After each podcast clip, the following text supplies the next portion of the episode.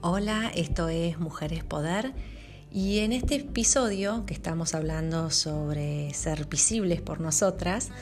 vamos a estar conversando sobre por qué visibilizarnos, cuál es la razón, por qué eh, prestarle atención a este tema eh, si es necesario y, y por qué deberíamos hacerlo. Entonces creo que lo primero es entender que todas tenemos algo valioso y eso es importante de eh, entenderlo y verlo. No importa cuál haya sido nuestra trayectoria laboral, si hemos llegado a grandes logros eh, o si hemos eh, tenido quizás momentos y hitos de enorme relevancia para nuestra sociedad o dentro de nuestro ámbito. Sea lo que sea lo que hayamos vivido, es valioso porque es experiencia de vida y toda experiencia de vida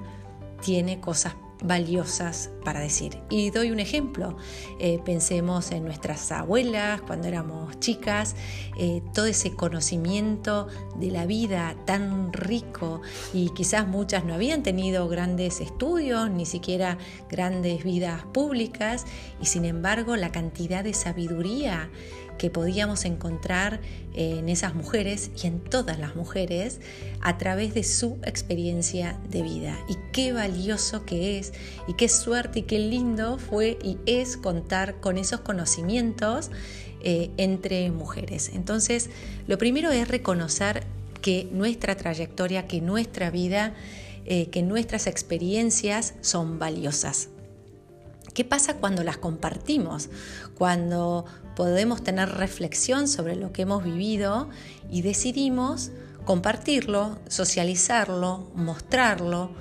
Puede ser hablando, puede ser en espacios más grandes, puede ser escribiendo, con distintos medios, pero cuando lo abrimos esa información, cuando la compartimos, entonces eso valioso se transforma en visible. Esto es el gran salto que parece chiquito, pero es enorme entre algo que es valioso, hacerlo visible para los demás, es cuando más se pone eh, esa experiencia al servicio de los demás y que le pueda ser de, utilidad, de información valiosísimas para, para sus propias vidas. Entonces cuando esto se hace visible todo ese conocimiento, esa experiencia, entonces es valorado también por terceros como algo valioso